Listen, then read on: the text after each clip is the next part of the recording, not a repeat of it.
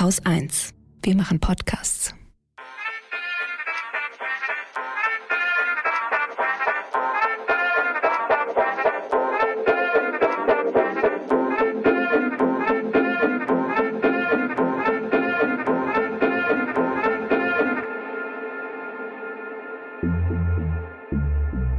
Herzlich willkommen zum Lila Podcast. Heute mit mir, Katrin Rönecke und Laura Vorsatz. Hallo.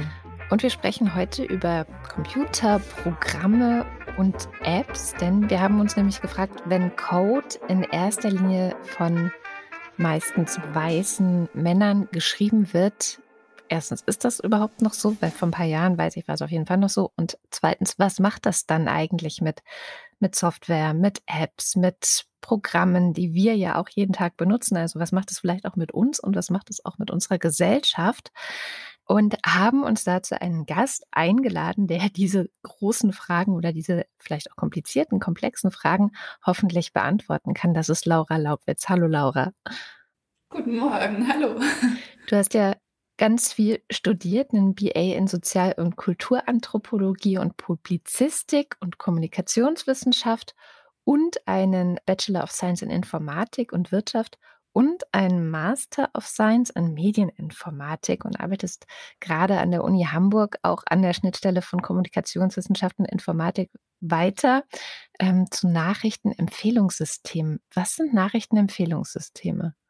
Also Nachrichtenempfehlungen sind dir bestimmt schon mal begegnet, wenn du sowas benutzt wie zum Beispiel Google News oder wenn du auf eine Nachrichtenseite gehst, äh, wo auch immer du deine Nachrichten liest, ähm, dann gibt's ja manchmal sowas wie meist kommentiert oder das aktuellste oder sowas. Und dahinter stecken natürlich Logiken, die entscheiden, welche Nachrichten in dem Feld oder insgesamt auf der Seite angezeigt werden und welche nicht.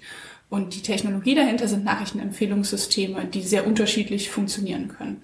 Genau, die greifen quasi aus einem großen Pool von all den Nachrichten, die produziert wurden, bestimmte raus. Das kann personalisiert sein, das kann aber auch nach anderen Metriken funktionieren. Und das gucke ich mir an in meiner Forschung. Okay, verstehe. Ja, es klingt äh, komplizierter. Es ist dann doch etwas, was uns wahrscheinlich jeden Tag auch begegnet. Und langjährige Lieder-Podcast-HörerInnen kennen dich auch schon. Du hast nämlich 2018 schon mal mit Susanne über die Rails Girls Berlin gesprochen. Das verlinken wir natürlich nochmal in den mhm. Show Notes, aber für alle, die es jetzt nicht gehört haben und vielleicht auch nicht noch hören wollen, nachhören wollen, wer oder was sind oder waren die Rails Girls? Also die Rails Girls ähm, waren eine in vielen unterschiedlichen Regionen der Welt aktive Gruppe und in Berlin das Chapter war seit 2011 aktiv und was wir gemacht haben, sind eigentlich kostenlos Workshops organisieren für Frauen, die immer mal so ein bisschen Programmieren ausprobieren wollten. Also wir haben da keine langfristige Ausbildung gemacht, aber wir haben quasi versucht, den ersten Push zu geben, das erste Interesse zu wecken. Das ist 2010 in Helsinki gestartet und Berlin kam dann relativ schnell dahinter. Und da habe ich ein paar Jahre lang mitorganisiert. Ähm, und in Berlin hat sich tatsächlich das Chapter dann irgendwann auch umbenannt. Da gab es lange und viel Diskussion drum und ich fand das sehr gut.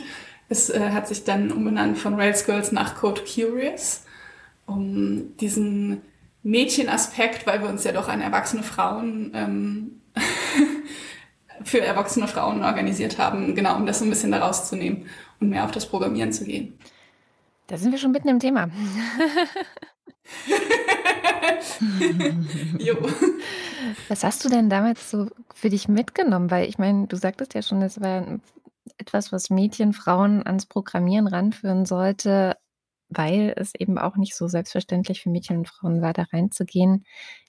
Was hast du gelernt in der Zeit dort von diesen Mädchen und Frauen, aber vielleicht auch von der Einbettung des Ganzen in die größere Tech-Szene?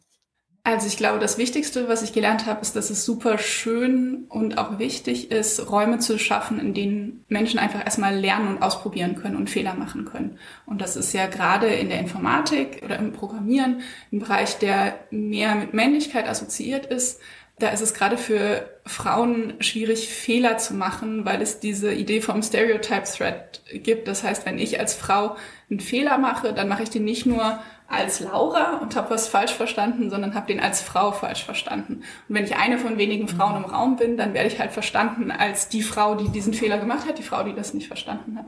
Und wenn ich also Räume schaffe, in denen eigentlich nur Frauen zusammen lernen, dann ist das erstmal ausgecancelt. Und diese Art von Raum zu schaffen, äh, das hat irgendwie schon mal ganz viel Druck aus dem Lernen rausgenommen. Ich glaube, das ist gerade am Anfang super wichtig, ähm, das so zu ermöglichen, um, um erstmal Selbstbewusstsein und Selbstvertrauen aufbauen zu können in dem Feld. Ach, das ist voll gut, dafür jetzt mal einen Begriff zu haben, weil ich hatte vorhin erst drüber nachgedacht, wie ist das eigentlich, meine Beziehung zu Technik. Ähm, ich habe mich dann auch an so Situationen auf der Arbeit im Büro erinnert, wenn ein Kollege hinter mir steht und ich klicke da irgendwas rum, muss da irgendwas zeigen, dass ich immer so extra angespannt mhm. bin, weil ich dann so das Gefühl habe, okay, ich muss jetzt alles richtig machen, weil ich im Grunde gerade an der Front aller Frauen oder aller ja, marginalisierter, was auch dieses Technische angeht, stehe und jetzt beweisen muss, dass ich es trotzdem kann, dann am liebsten total krasse Shortcuts auspacken würde, die ich natürlich dann in dem Moment auch nicht kann. Aber es ist immer gut, das auch mal benennen zu können, was da eigentlich passiert. Genau. Danke dafür. Sehr gerne. Und es gibt tatsächlich schon richtig lange Forschung. Also dieser Stereotype-Thread ist seit den 80ern in der wissenschaftlichen Literatur zu finden, hat tatsächlich angefangen mit Forschung in den USA zu weißen und schwarzen Personen und wurde dann halt auch für viele andere marginalisierte Gruppen immer wieder nachgewiesen. Das ist schon mal ein sehr, sehr wichtiges Learning sozusagen aus diesem Ding. Aber können wir noch mal eine Stufe zurückgehen? Warum war es dir wichtig, Frauen und Mädchen überhaupt daran zu führen? Also es, man kann ja auch sagen, okay, jetzt ähm, ist das irgendwie so eine ich sag mal, Männer- und Jungs-Domäne, das ganze Programmieren und Hacken und überhaupt. Ich erinnere mich auch noch an meinen ersten CCC-Kongress in Berlin. Da war man als Mädchen oder Frau auch äh, relativ einsam eine Zeit lang. Mhm. Ähm, warum ist es wichtig? Weil man könnte ja auch sagen, okay, die machen das schon, die Jungs, das, das passt schon, ähm, die machen ordentliche Programme und dann müssen wir uns jetzt nicht drum kümmern.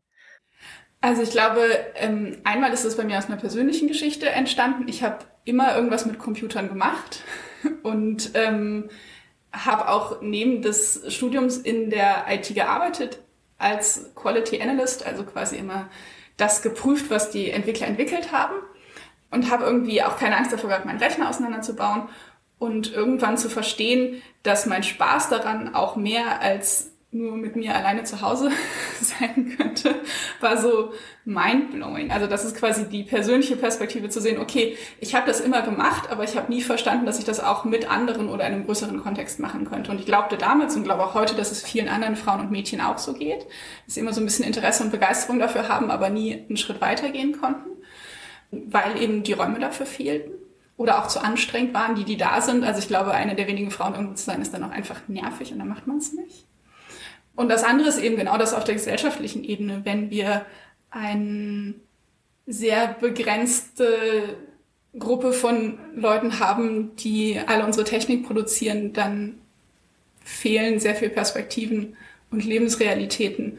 Und das zeigt sich dann eben auch in der Software und in der Hardware. Zum Beispiel? Hast du da vielleicht ein konkretes Beispiel?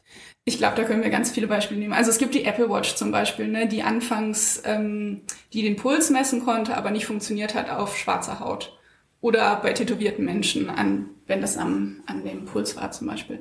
Dann gibt es Gesichtserkennungssoftware, die schwarze Menschen mit Affen vergleicht, weil die Trainingsdaten einfach zu wenig schwarze Personen hatten. Ähm, dann gibt es Health Tracker, die, wo, wo man alles mögliche über seine Gesundheit tracken kann, aber in der Software nicht die Möglichkeit war, die Periode zu tracken zum Beispiel oder den Zyklus. Ne? Also das sind so Lebensrealitäten, die einfach ignoriert werden, wenn weiße Männer nun die Technik produzieren. Jetzt könnte man sagen, okay, das sind ja eher dann doch vielleicht Kleinigkeiten in Anführungszeichen. Ich weiß es nicht. Ähm, klar, das mit dem, mit dem Zyklus kriege ich auch irgendwie anders hin. Und das Pulsmessen, ja, das ist irgendwie dann schon, wenn es nicht für alle Menschen verfügbar ist, ein, ein Tool, was ja quasi verkauft wird. Auch, also dafür bezahlt man ja Geld. Das ist auf jeden Fall vielleicht nochmal ein Problem. Aber so richtig den greifen, was, was das mit der Gesellschaft macht, was ja auch so ein bisschen die Frage unserer Sendung ist, kann ich es darüber jetzt noch nicht, ehrlich gesagt. Mm. Also ich glaube, wenn wir es, wenn im ähm, wenn wir es im kleinen Kontext sehen, dann gibt es dieses Prinzip der I-Methodology, dass Menschen, die Produkte entwickeln oder programmieren, quasi erstmal von ihrer eigenen Lebensrealität ausgehen und davon ausgehen, die Probleme, die ich habe, müssen auch für andere Personen gelöst werden und die müssen so gelöst werden, wie ich die löse.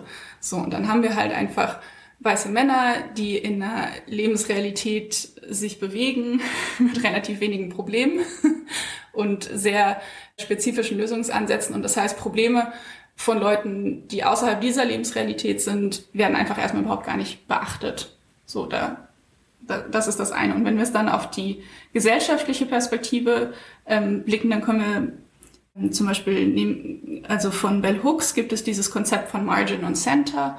Wenn wir uns das bildlich malen wollen, quasi einen großen Kreis für Gesellschaft und ein so.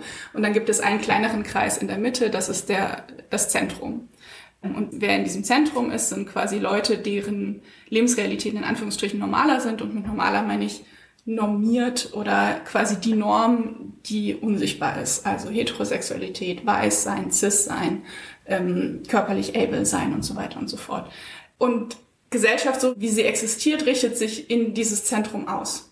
Das heißt also, ähm, die Leute, die in diesem Zentrum sind, nehmen gar nicht wahr, dass sie die Norm sind.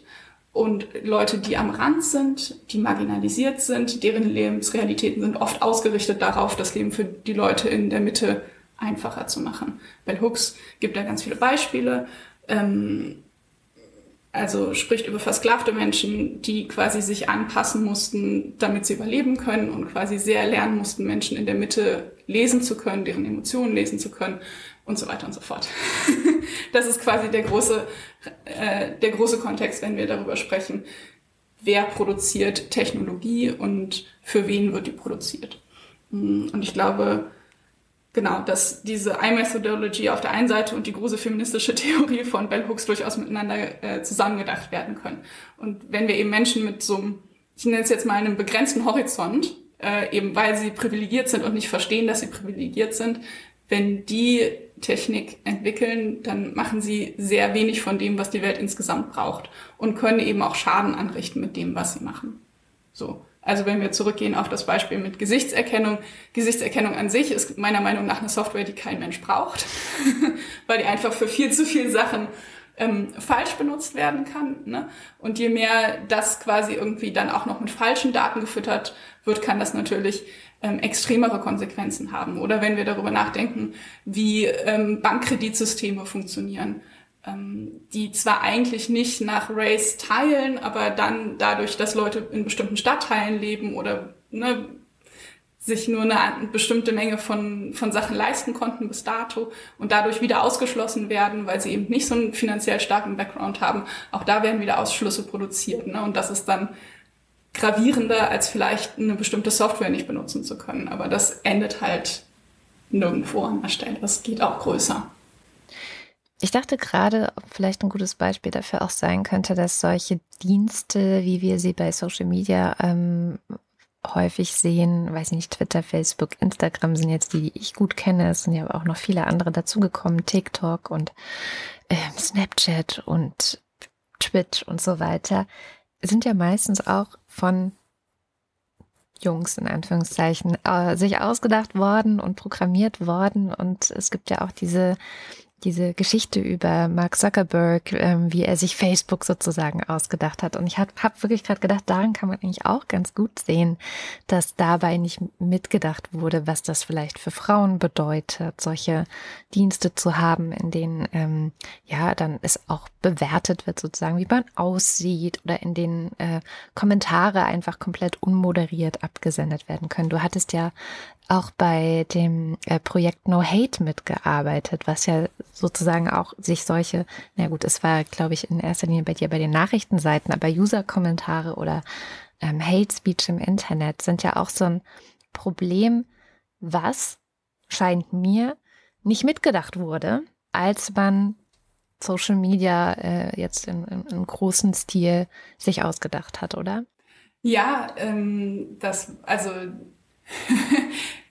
können wir von außen natürlich nicht beurteilen, ob das mitgedacht wurde nicht oder nicht, aber es fühlt sich auf jeden Fall so an, dass ganz wenig darüber nachgedacht wurde, was ähm, dass sich Gesellschaft, so wie sie offline funktioniert, auch online wiederfinden lassen wird. Also Hate Speech gab es ja auch schon vor dem Internet und gab es ja auch, gibt es ja auch immer noch offline. Und dass es aber natürlich dann mit bestimmten Technologien viel einfacher ist, die intensiver und härter zu verbreiten und dass diese ähm, Intensität irgendwo ausgebremst werden muss. Und wenn man das nicht macht, dass es dann halt wesentlich schlimmer eskalieren kann als offline. Ähm, das wird meiner Meinung nach nicht mitgedacht und dann vielleicht auch einfach ignoriert, weil es die Leute, die es bauen, eben nicht betrifft. Gleichzeitig innerhalb der Tech-Branche gibt es ja auch ähm, gewisse Vorkommnisse, über die sich Frauen und marginalisierte Menschen durchaus beschweren können, könnten, die dort arbeiten. Wie beobachtest du das denn? Also bei uns kam jetzt in der Recherche eher raus, dass da eher ähm, großes Schweigen aus Angst vor Shitstorms hm, herrscht und so ein bisschen der Eindruck, ob so die Tech Bros da sich besonders schwer tun mit feministischer Kritik was ist da so dein Einblick? Also ich glaube, wir haben regelmäßig Fälle, die immer wieder publik werden, wo was schiefgelaufen ist. Und das wird dann oft an einer Person festgemacht. Und die Struktur, die dahinter steht, wird meiner Meinung nach aus feministischen Perspektiven auch immer wieder angezeigt und auch immer wieder besprochen. Aber dass das so gesamtgesellschaftlich als Struktur verstanden wird, ist dann doch eher selten. Und das ist halt das Problem, ne? dass wir ganz viele Einzelfälle besprechen können ähm, und einzelne Leute dann das vielleicht schaffen, sich zu schützen oder auch für sich in ihrer Position was zu ändern, zu verbessern. Wenn das aber nicht für alle anderen was ändert, dann ist es nicht besonders nachhaltig und dann hilft uns das gesamtgesellschaftlich einfach nicht weiter. Und ob die Tech Bros da besonders empfindlich sind, weiß ich nicht. Wenn ich mir so einige Politiker in der letzten Zeit angucke, die mal hingewiesen werden auf ihren eigenen Bias, scheinen die da auch ein bisschen empfindlich zu sein. Und ich glaube, das ist oft ein Problem, wenn man Machtpositionen anspricht und bloßstellt. Und dass es da einen Backlash gibt, ist zu erwarten. Die Frage ist halt, wie können wir uns untereinander unterstützen und quasi die Leute, die den Backlash dann erleben, schützen und auffangen. Weil dass der kommt, ist erstmal nicht erschreckend. Macht möchte sich immer selber erhalten. Mhm. Was wären denn deine Ideen, wie man da am besten zusammenstehen kann? Ich glaube, eine, also für mich ist eine der wichtigsten Sachen erstmal den Leuten, die dann, also die Leute, die Macht kritisieren und dafür einen Backlash erfahren, zu unterstützen. Das kann auf einer ganz kleinen Ebene sein, in denen ich denen eine Nachricht schreibe. Das muss ja auch nicht mal öffentlich sein, wenn ich eine Nachricht schreibe und sage, hey, ich finde es gut und wichtig, dass du das gemacht hast. Danke. Vielleicht kann man sogar auch ein bisschen Hilfe anbieten, wenn man die Kapazitäten dafür hat. Ne? Das öffentlich zu tun, ist natürlich noch wichtiger oder noch beeindruckender und mutiger. Und das kommt, glaube ich, auch immer auf die Kapazitäten an, die man gerade hat einfach erstmal sichtbar zu machen, dass hier jemand was gesagt hat und dass das mutig war und dass das wichtig ist, ist, glaube ich, der allererste Schritt. Und dann die Leute mit Ressourcen auszustatten. Also finanziell oder jobmäßig, deren Stimme zu amplifizieren, also weiterzutragen. Ähm, und gar nicht selber, also ne, als weiße Person muss ich nicht erzählen, äh, was schwarze Menschen erleben, sondern kann einfach deren Sachen weiterreichen. Das muss ich nicht nochmal neu erzählen. Das heißt, ich halte den als Podcasterin einfach das Mikrofon hin zum Beispiel und lasse sie auch einfach selbst erzählen und versuche nicht, das jetzt ähm, in der genau. dritten Person wiederzugeben. Ich hatte mich nur gefragt, ob du gerade an ein bestimmtes Beispiel gedacht hast. Ähm, nee, tatsächlich fällt mir gerade auch gar nicht so ein konkretes Beispiel ein. Ich glaube, dafür sind zu viele Fälle in den letzten Jahren passiert, die, die alle immer wieder ähnlich ablaufen. Wie ist da der Ablauf? Also mm, eine marginalisierte Person geht an die Öffentlichkeit, sagt, ich habe das und das erlebt. Was passiert dann?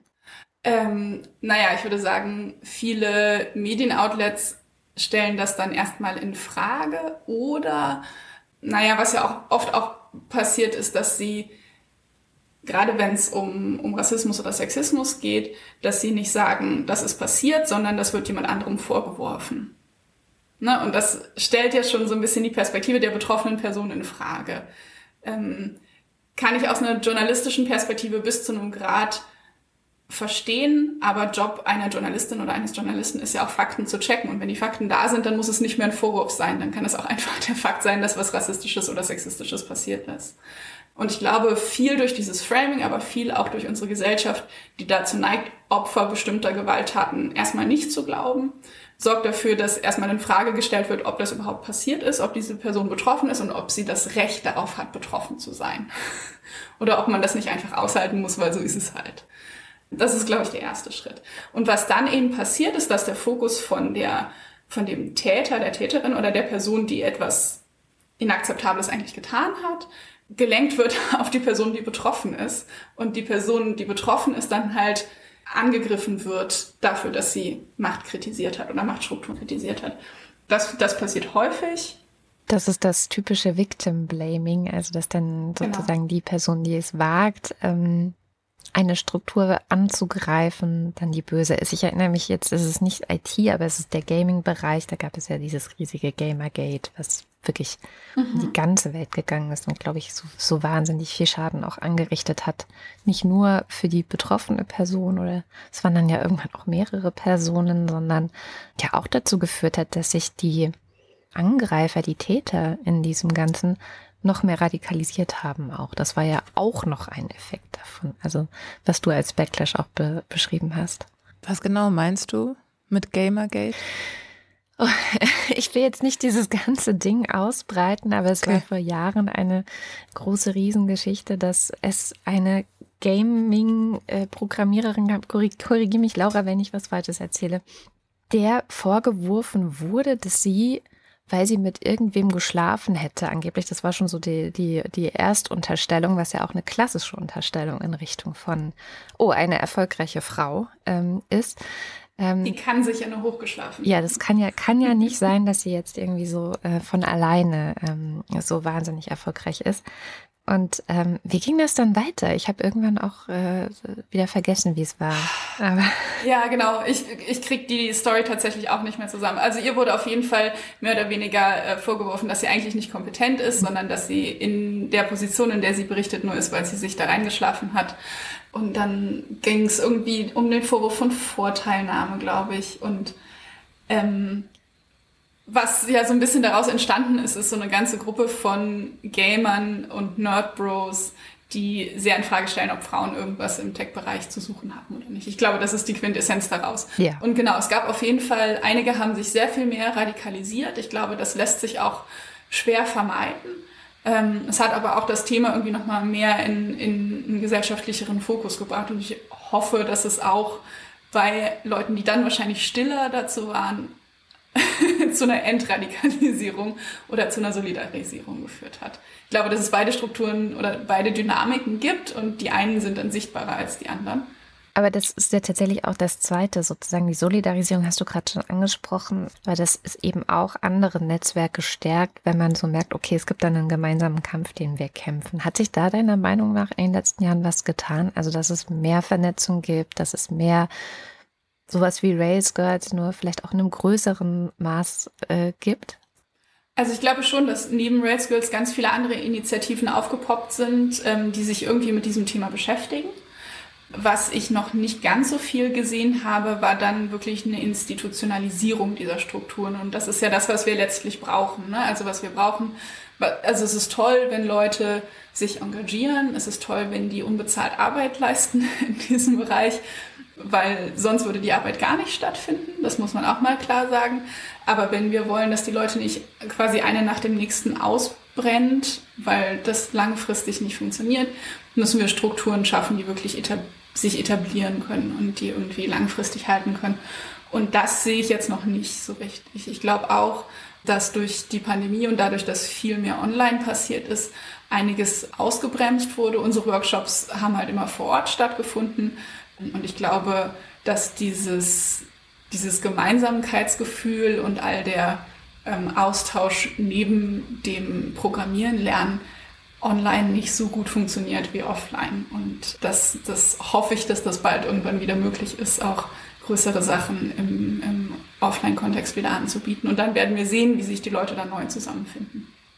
wie ist es denn? Also du sagtest gerade schon, äh, Pandemie hat das Ganze ausgebremst, aber wie war es vor der Pandemie? Also war es dann trotzdem immer noch so eine freiwillige ehrenamtliche Struktur oder gab es tatsächlich auch irgendwie Geld, das in die Hand genommen wurde, um das zu fördern?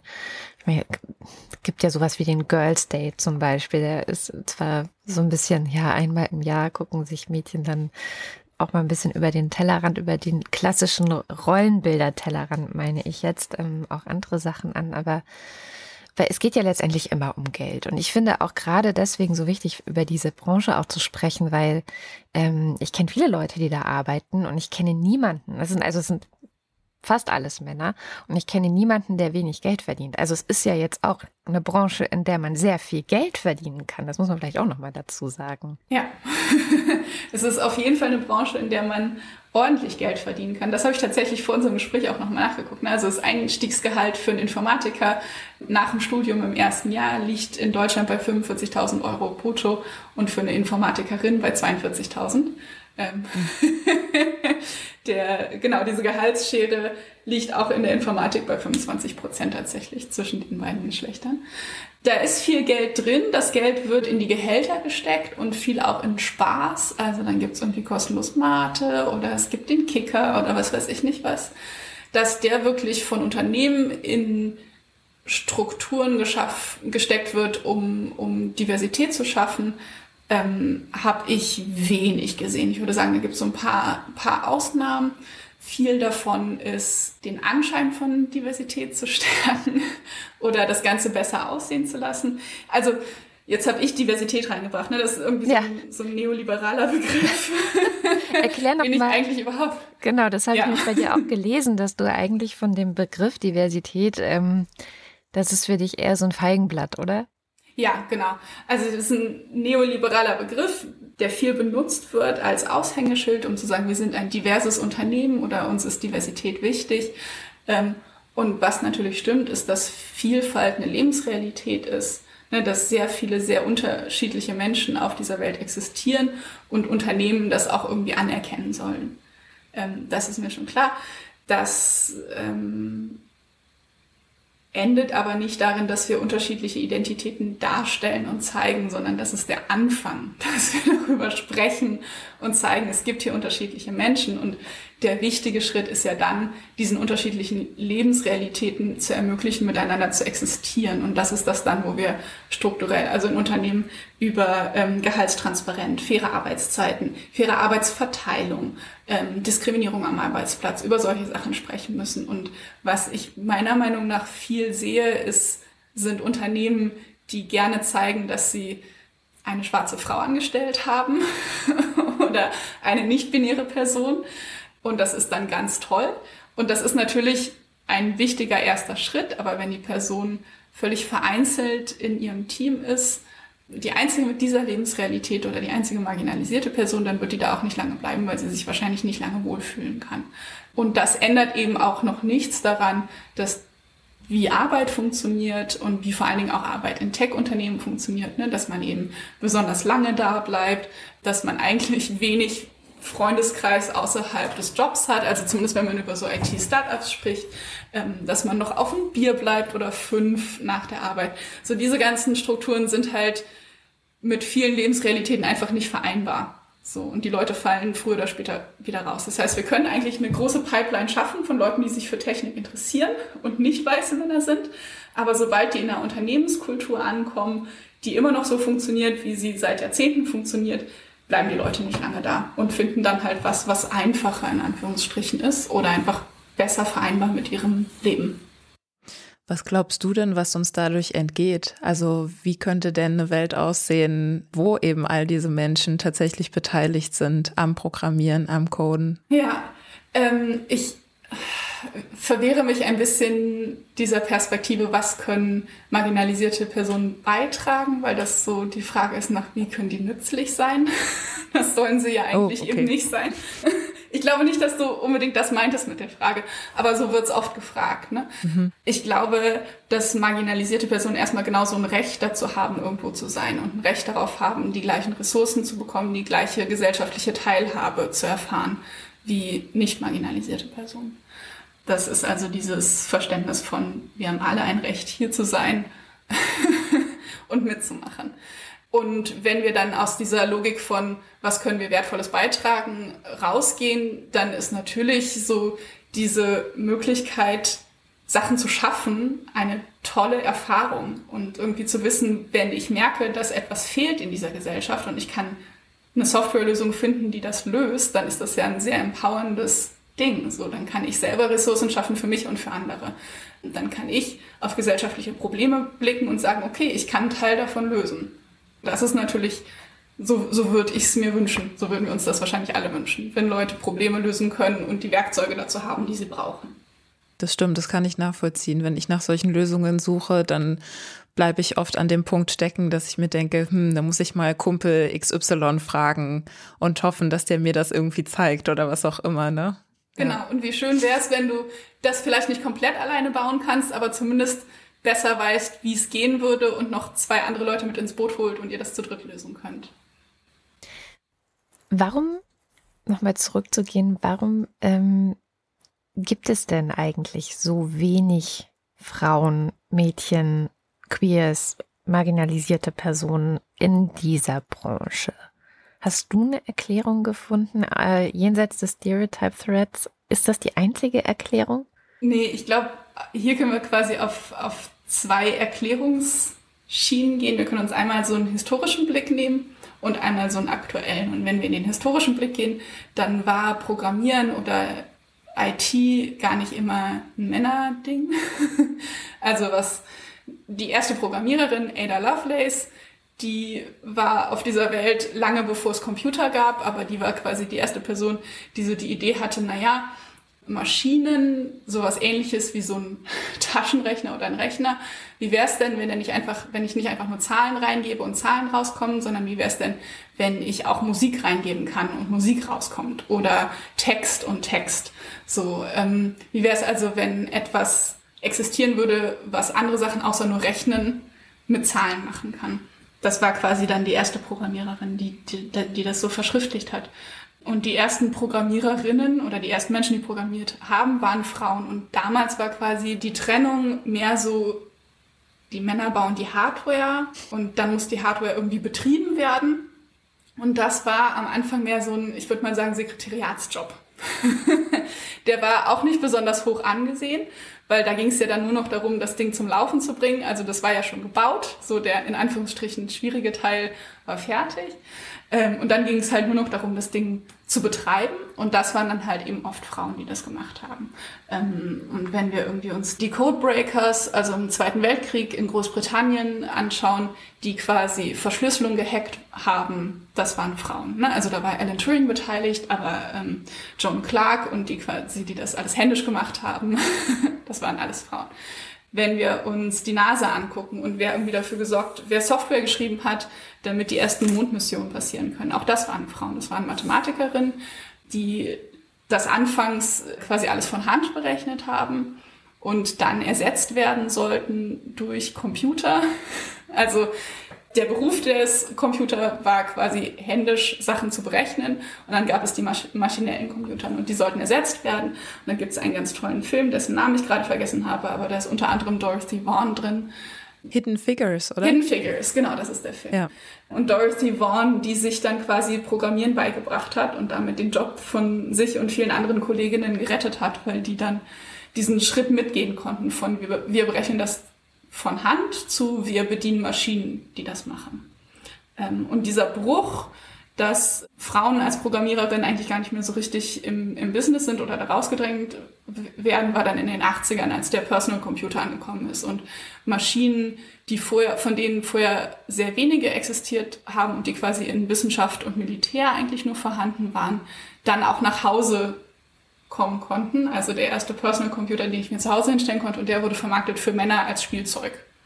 Und da hat sich, glaube ich, ganz viel ja. in der Wahrnehmung von, für wen Technik ist oder für wen besonders diese Art von Technik ist, da hat sich in der Wahrnehmung sehr viel verändert. Und da hat sich das so ein bisschen verschoben von, für, wer, wer gehört hier hin? Wer hat was mit, diesem, mit dieser Technologie zu tun? Und es ist auch echt so. Also wenn man heutige Menschen fragt, so hattest du in den 80ern, also die, die in den 80ern auch wirklich Kinder waren, fragt, hattest du da einen Computer? Ja, nein. Es gibt einfach so diese krasse Grenze oder diese, diese wirklich, die, der, der Riesenunterschied ist, dass die Männer sagen, ja, also zu einem viel größeren Teil sagen, ja, hatte ich, hatte ich zu Hause, C64 oder sowas zum Beispiel. Und die Frauen, die ich kenne, die sagen dann eher so, nö, nö, hatte ich nicht. Also da ist wirklich, da ist ja, wirklich. Oder hatte mein Bruder. Genau, genau. Aber da durfte ja. ich dann nicht mitspielen. Der hat mich nie rangelassen. Ja, genau. Also da gibt's auch ganz viele, genau, und wenn wir dann, dann sind wir ja quasi raus aus dem historischen Blick, sondern aus, und sind in dem, wie es heute ist. Ähm, und wenn man sich dann so einen individuellen Verlauf anguckt, da gibt's tatsächlich auch einige Studien, die zeigen, wenn in der Familie ein technisches Gerät da ist, dann steht das oft in dem Raum des Bruders, also wenn es gemischgeschlechtliche Geschwister gibt und die Schwester darf irgendwie ab und an mal dran, aber quasi dieses ohne Druck einfach mal ausprobieren können, ist halt sehr viel mehr Jungs möglich. Ähm, und dieses, ich, ich kann mit Sachen einfach mal rumspielen und ausprobieren und es gibt noch keine Konsequenz, niemanden, der mich beobachtet, ob ich das jetzt wirklich kann oder wirklich Spaß daran habe und so weiter und so fort, sorgt ja auch viel mehr, dass ich mich frei damit beschäftigen kann. Ne? Und dass da viel mehr Freude drin sein kann oder wenn ich Frust habe, dann kann ich das einfach mal weglegen und mache irgendwann weiter. Genau, und das ist dann mhm. quasi, wenn wir uns auf der auf dem Stereotyp, bei dem wir heute oder auf der Erzählung, bei der wir heute angekommen sind, die irgendwie sagt, Technik ist eher was für Jungs, dann kriegen Jungs auch eher technische Sachen geschenkt, können, ne, haben mehr Zugang dazu, können sich mehr damit ausprobieren. Dann gibt's eben diesen Stereotype Threat und dann gibt's auch noch so, das nennt man Attribution Patterns, dass Mädchen und auch Frauen eher dazu neigen, Fehler, die sie machen, in sich selber zu begründen und wenn sie was können, das von außen zu begründen, also zu sagen, okay, ich habe halt hart gearbeitet.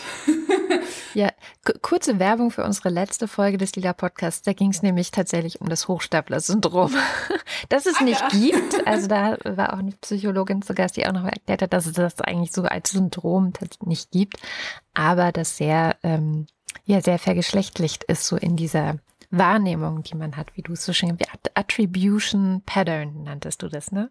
Genau. genau. Ja, genau. So ein, so ein Muster der ja, Kompetenz und auch äh, Fehlerverantwortungszuweisung, um ein langes Wort daraus zu machen.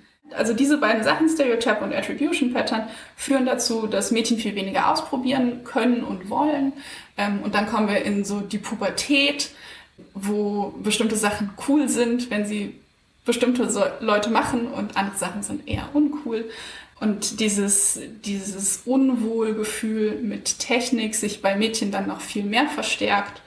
Ähm, und das führt dann natürlich wieder zurück dazu, dass dieses Stereotyp weiter gefüttert wird. Ne? Und wenn ich mich unwohl fühle damit, dann habe ich auch gar nicht so viel Lust, mich damit zu beschäftigen und kann meine Kompetenzen darin auch nicht erweitern. So, und das blockiert sich gegenseitig und das ist dann der Zyklus, der nicht nur historisch ist, sondern der, der jetzt quasi immer noch passiert. Ja, damit kann ich mich echt total gut identifizieren. Ich hatte in der Vorbereitung auf die Sendung eben auch überlegt, wie ist es eigentlich dazu gekommen, dass ich technikaffin bin? Also welche Einflüsse hätten das sein können? Weil ich habe meine Mutter auch gesehen, wie sie am Computer arbeitet, aber mein Vater ist auf jeden Fall auch eher der, der sich mit äh, Technik auseinandersetzt, der da gerne das neueste Zeug hat und auch äh, stundenlang irgendwie daran rumfummeln kann. Und mir hilft's gerade total, dass du dieses, also diese Räume, wo man ausprobieren kann, nochmal angesprochen hast weil genau bei uns gab es zum einen diesen Familiencomputer, wo man im Arbeitszimmer eben rangehen konnte, was ich mir, also heutzutage kann ich mir das gar nicht mehr vorstellen.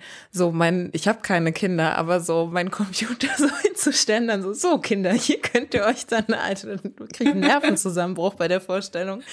Aber einen eigenen äh, alten Computer, wo man irgendwie so zwei, drei Spiele, also so, ja, irgendwas Basisches spielen konnte, hatte ich dann auch in meinem Zimmer. Und in der Grundschule gab es dann so einen Laptop-Kurs. Also da waren Laptops noch ganz, ganz neuer Scheiß. Und da war dann auch noch die Frage, ob man sich so einen jetzt zulegt. Meine Eltern waren dann auch noch so, na, das wäre ja schon krass, ne? Also dann mit so einem Computer so im Garten sitzen und so und von da aus arbeiten. Hm, aber damals äh, haben wir uns dann dagegen entschieden, das war zu teuer. Aber dann eben in diesen Extrakurs zu kommen und da dann, keine Ahnung, ähm, mit zehn Fingern schreiben und sowas lernen, was ich eigentlich bis heute nicht kann. Aber überhaupt erstmal diesen Lernraum zu bekommen, das hat total viel bedeutet, so im Nachhinein. Ähm, hast du noch andere Ideen oder vielleicht auch aus der Erfahrung, aus deinem Aktivismus, wie man Frauen und Mädchen auch weiterhin für Tech ähm, noch begeistern könnte? Also ich glaube tatsächlich, dieses Räume schaffen, wo man einfach mal ausprobieren kann, ist super wichtig. Und meine Perspektive ist dann vielleicht ein bisschen umgedreht wenn wir Männer und Jungs so sehr für Care-Arbeit begeistern könnten, wie wir versuchen, Mädchen für Technik zu begeistern, wäre, glaube ich, ganz viel besser in unserer Gesellschaft. Ähm, ich glaube, was wir in, gerade in diesem Geschlecht und Technik ähm, ganz oft machen, ist über Mädchen und Frauen und wie man die motivieren kann, zu sprechen. Und das ist wichtig, aber es setzt den Problemfokus immer darauf auf Mädchen und Frauen. und das ist ja der andere Aspekt, über den wir gesprochen haben. Also wie können wir Kultur verändern? Und Kultur verändern ist natürlich gut, wenn man am, am Rand ist und weiß, wie es besser sein könnte oder wie es anders laufen müsste. Aber letztendlich geht es um die Mitte und um die Mitte die das verändern kann. Das heißt, ein kultureller Wandel meiner Meinung nach kann schon auch von unten und vom Rand passieren, muss aber von dem Zentrum auch mitgetragen werden. Und da geht es dann einfach um die Leute, die im Zentrum sitzen und verstehen müssen, dass ihre Lebensrealität nicht die einzige ist und verstehen müssen, dass sie einen Platz, Platz machen müssen und aus dieser Mitte raustreten müssen, damit es eben dieses Rand und Mitte vielleicht gar nicht mehr so gibt, wie es existiert. Und ja, ich glaube tatsächlich, Männern und Jungs beizubringen, sich für andere Lebensrealitäten zu interessieren und zu verstehen, dass es die gibt, ist ein ganz wichtiger Schritt, um IT und viele andere Bereiche offener zu gestalten für alle Leute, die Lust haben, damit zu machen. Wenn wir uns so konkrete Sachen angucken, dann gibt es eine Langzeitstudie von der Carnegie Mellon University, die einen Informatikstudium Studiengang hatte und festgestellt hat, oh Mensch, die Leute, die hier bei uns Informatik studieren, das sind ja irgendwie hauptsächlich Männer, aber vor allen Dingen auch Leute, die sich nur für Informatik interessieren, hm. die also sehr wenig Interessen außerhalb dieser Tech-Sache haben. Das haben die quasi mal so als Bestandsaufnahme gemacht und dann haben sie versucht, ihr Curriculum zu ändern und haben gesagt, okay, ähm, wir versuchen jetzt quasi nicht einfach nur Programmieren zu unterrichten, sondern Technologie in ihren Anwendungsbereichen zu unterrichten und quasi zu gucken, nicht nur wie funktioniert die Technik, wie baue ich die, sondern in welchen Bereichen mache ich das und was kann ich dort bewirken. Und dann haben sie, glaube ich, auch noch ein paar Zugangsvoraussetzungen verändert, dass man nicht ganz so Mathe-Crack sein muss oder so Sachen. Und haben dann quasi über die Jahre immer wieder erhoben, wer studiert jetzt bei uns und haben dann festgestellt, ja, es sind wesentlich mehr Frauen geworden, aber es sind generell Leute geworden, die sich für Technologie in der Anwendung interessieren und eine viel breitere Interessensstreuung haben als nur Technik.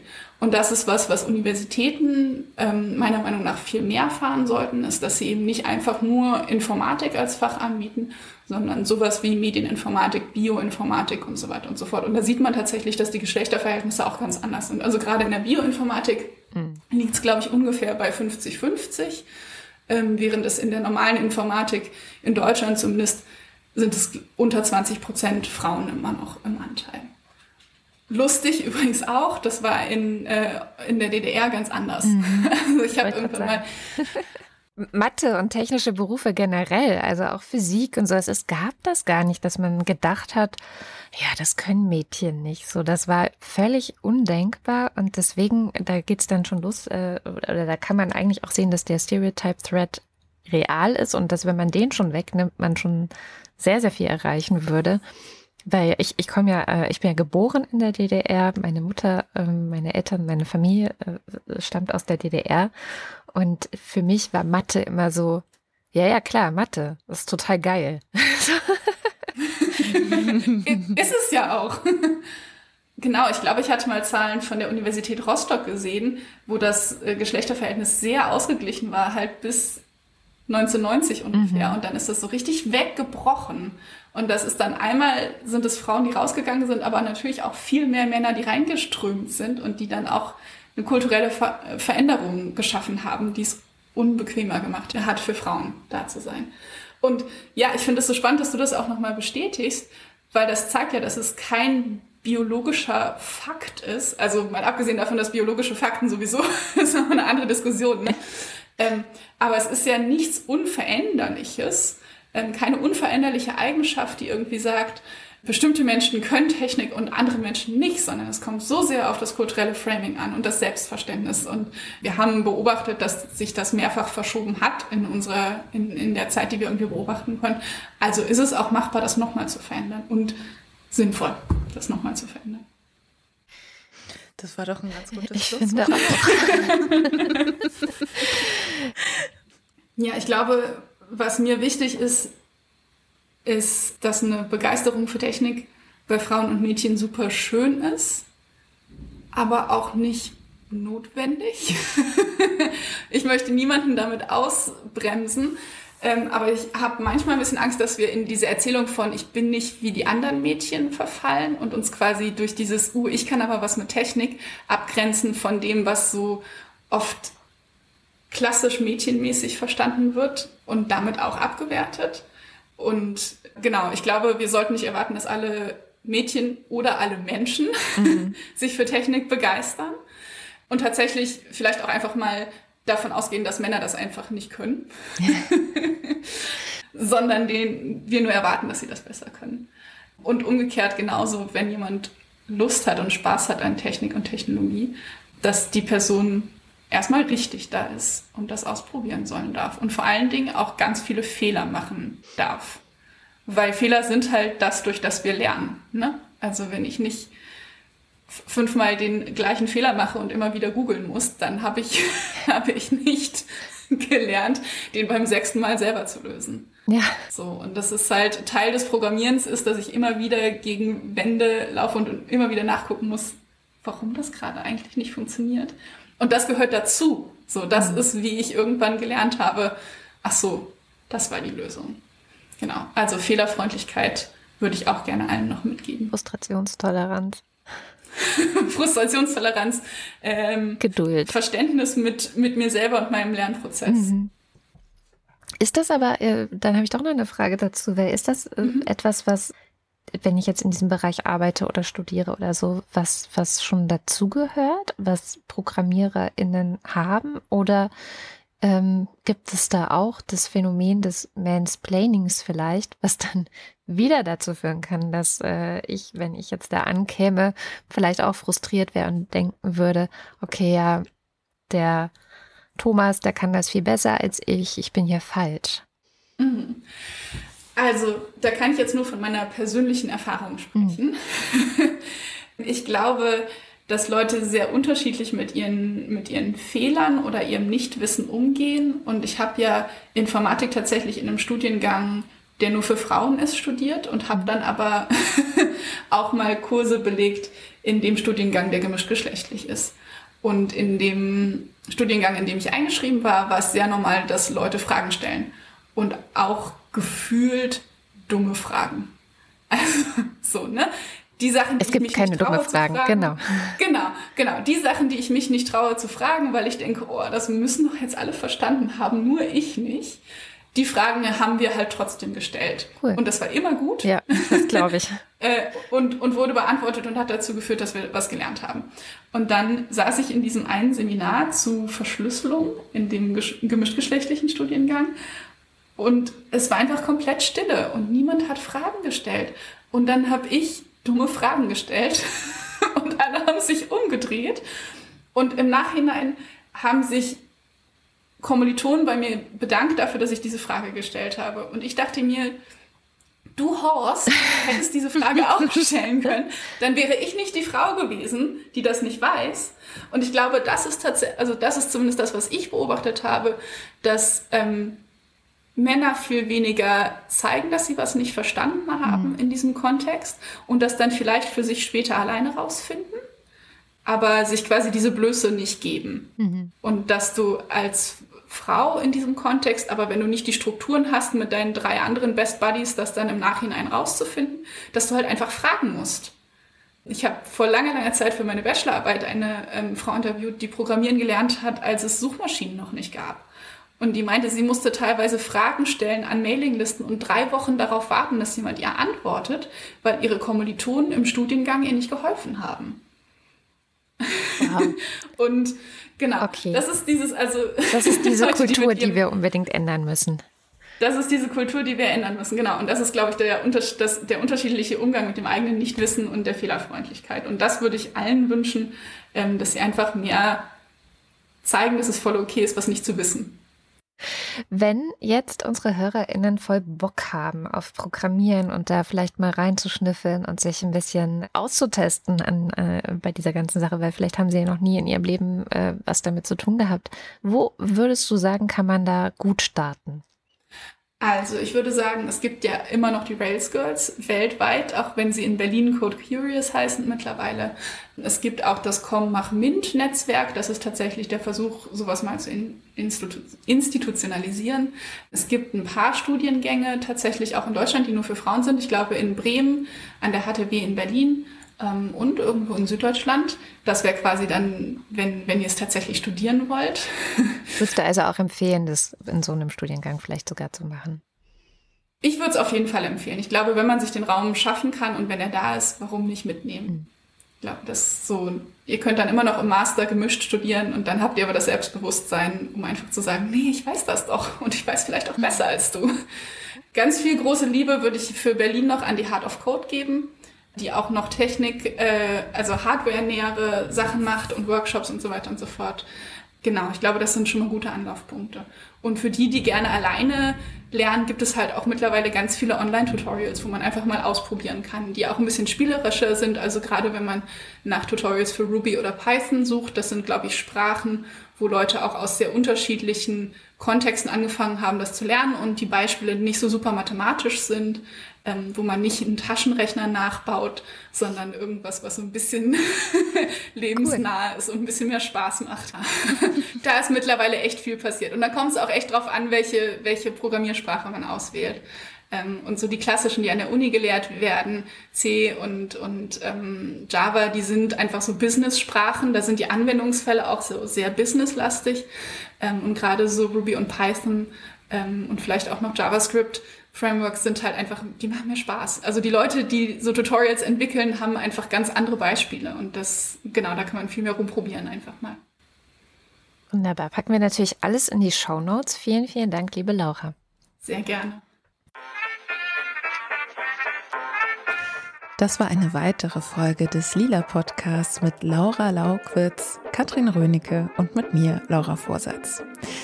Wenn euch diese Folge gefallen hat, dann empfehlt sie gerne weiter oder natürlich gerne auch den Lila Podcast generell.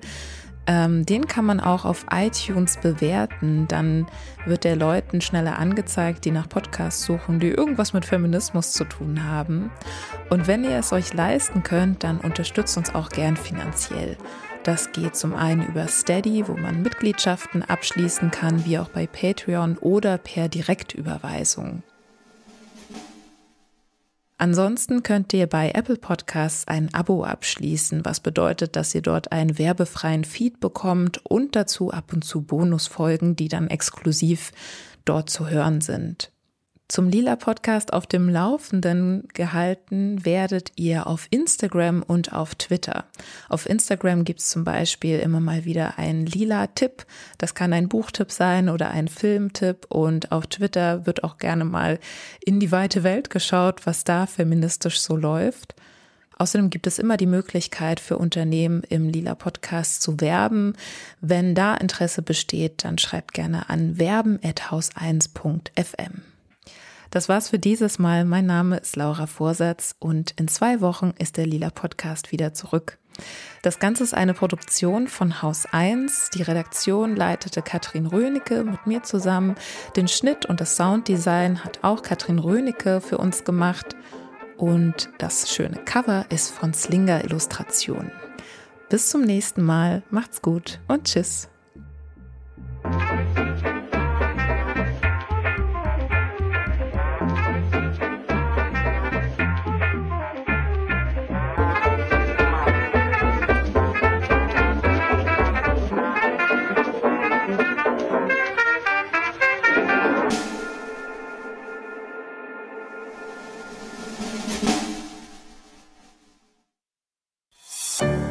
Produktion von Haus 1.